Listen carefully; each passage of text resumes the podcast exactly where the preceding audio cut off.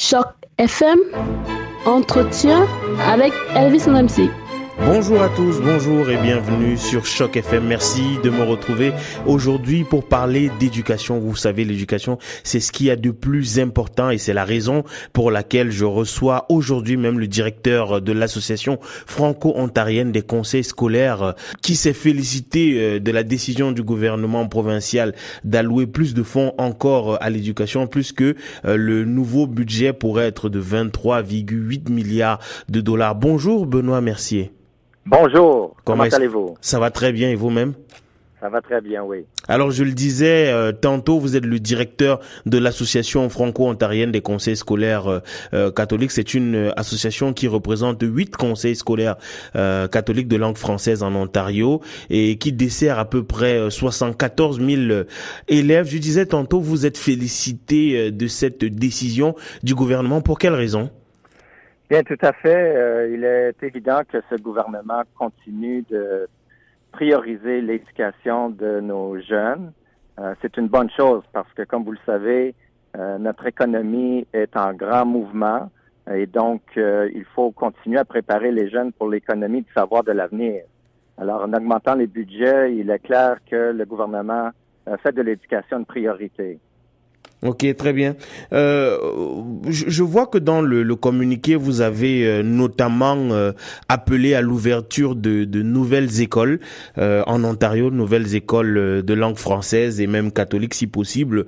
alors, je sais que normalement en septembre, une nouvelle école ouvrira à Scarborough. est-ce que cette école-là suffira à résoudre les problèmes, les besoins, ou est-ce qu'il faudra encore en ouvrir? Malheureusement, cette ouverture de la nouvelle école en septembre prochain à Scarborough euh, ne suffira pas nécessairement euh, la communauté catholique de langue française dans la grande région de Toronto. Euh, il faut se souvenir, il y a quelques années, le commissaire des services en français, le maître Boileau, avait rédigé un rapport indiquant qu'il faut plusieurs autres écoles secondaires pour subvenir aux besoins, non pas seulement des catholiques, mais des gens de langue française dans la grande région de Toronto. Euh, il y a un mouvement présentement dans euh, la circonscription des Beaches à Toronto, euh, un groupe de parents qui réclament une école secondaire pour leurs enfants. Et donc, nous, à la Fosse CEC, nous travaillons fort pour convaincre le gouvernement d'octroyer des fonds pour l'ouverture d'une nouvelle école catholique de langue française dans cette région de, de la ville. Est-ce que vous êtes optimiste? Bien, écoutez, les, les, fonds se font rares au niveau des, des immobilisations. Euh, nos conseils membres doivent mettre en place euh, euh, un plan pour convaincre le ministère de subventionner la construction de ces nouvelles écoles. Mais il est clair qu'il n'en a pas assez. Ils font continuer à faire ces demandes et un jour, nous espérons que le gouvernement va nous écouter. Alors, Monsieur Mercier, pour quelle raison est-ce que l'enseignement catholique de langue française est important en Ontario?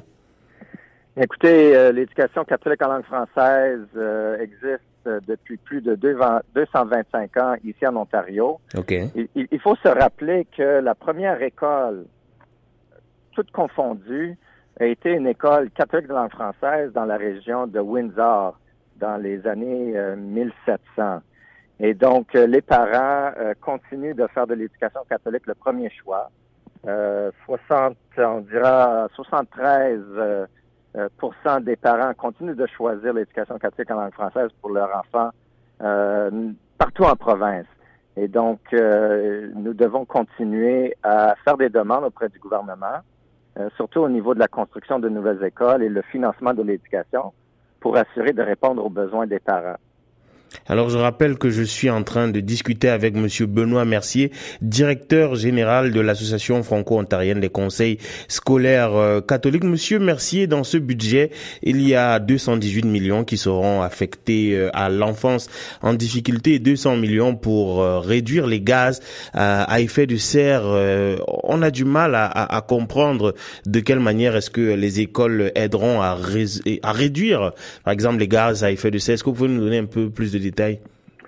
Bien, euh, les écoles catholiques de langue française, lorsque nous avons tenu la pleine gestion à la fin des années 90, nous avons hérité malheureusement d'écoles qui datent depuis euh, plusieurs années.